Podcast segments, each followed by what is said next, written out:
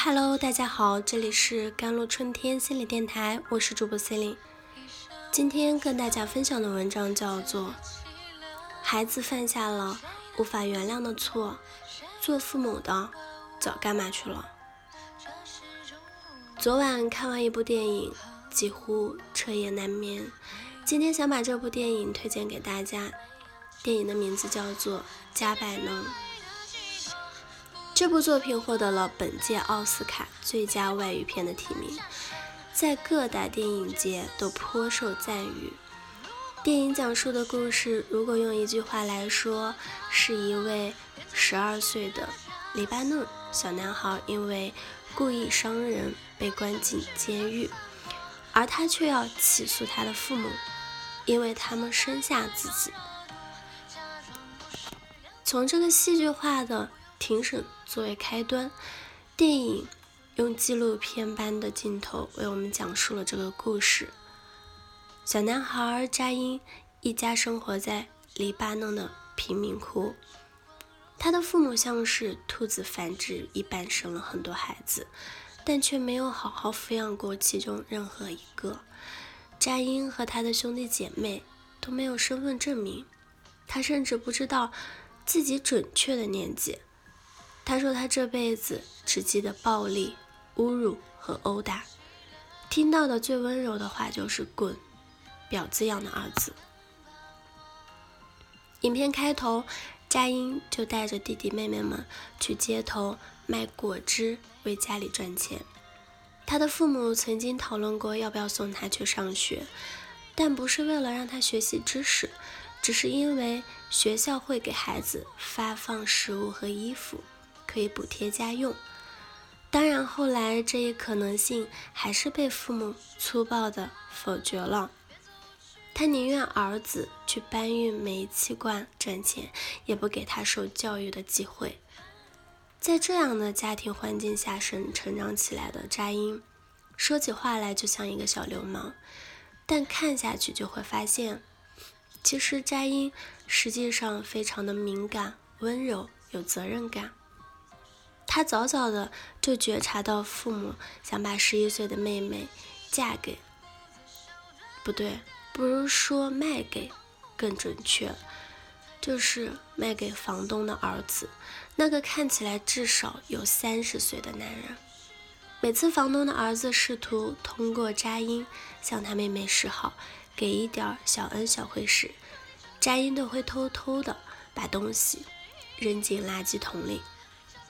并且告诉妹妹，不要因为这点垃圾对那个男人产生好感，他不会好好的对待你的。后来发生的悲剧也印证了这句话。很快，房东带着三十多岁的憨儿子和两只鸡来拜访，谈买媳妇儿的事情。斋英眼看救不了妹妹，便想办法带着妹妹离开这个家。他一大早叫醒妹妹，让她准备好，一会儿跟自己走。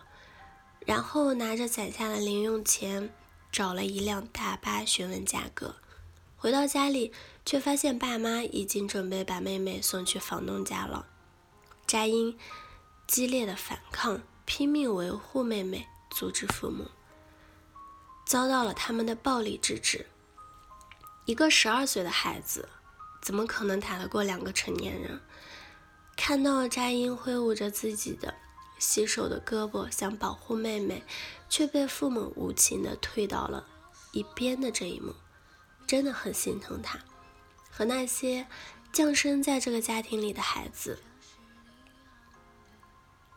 妹妹最终还是被父亲强行的送走了，眼睁睁的看着妹妹被卖掉，却无力阻止。伤心的扎英决定一个人离开家。他想找一份工作，却没有人愿意雇佣这个又弱小，就是又矮小的未成年。久未归家的扎英因此回到家里，这才发现父母根本没有为自己的出生办过任何证件。在争执中，他意外得知嫁给房东儿子的妹妹已经离世了。悲愤交加的扎英拿起了一把刀，冲向了房东儿子的商铺。扎因被关进了监狱，母亲来探监时，告诉她自己又怀孕了。她说：“上帝夺走你一样东西，会给你另一样东西作为回报。”得知父母又要生下一个孩子，愤怒的佳音将母亲送的糖果扔进了垃圾桶，告诉他以后别再来探监了。经过了这么多事情，佳音知道凭借自己的力量根本无力照顾弟弟妹妹。要是清楚父母也没有这样的能力和意愿，他唯一能够保护他们的方式就是阻止更多的孩子出生在这样的家庭。因此，他将父母告上法庭。他说：“我希望告诉所有大人，那些没法抚养好下一代的人，就不要再生了。”在法庭上得知无力阻止母亲生下这个孩子，身为囚犯的加尔扎因啊，绝望地告诉父母：“你怀的孩子，将来会和我一样的。”剧情的结尾，佳音的父母在提到离世的女儿时所表现出来的悲痛，很多人都觉得那是鳄鱼的眼泪。毕竟你们早干嘛去了？可以说。是这对夫妻亲手把女儿推上了死亡之路。如果我没有办法做负责任的父母，那么至少我们可以选择不做父母。好了，今天的节目就到这里了，我是 Celine，我们下期节目再见。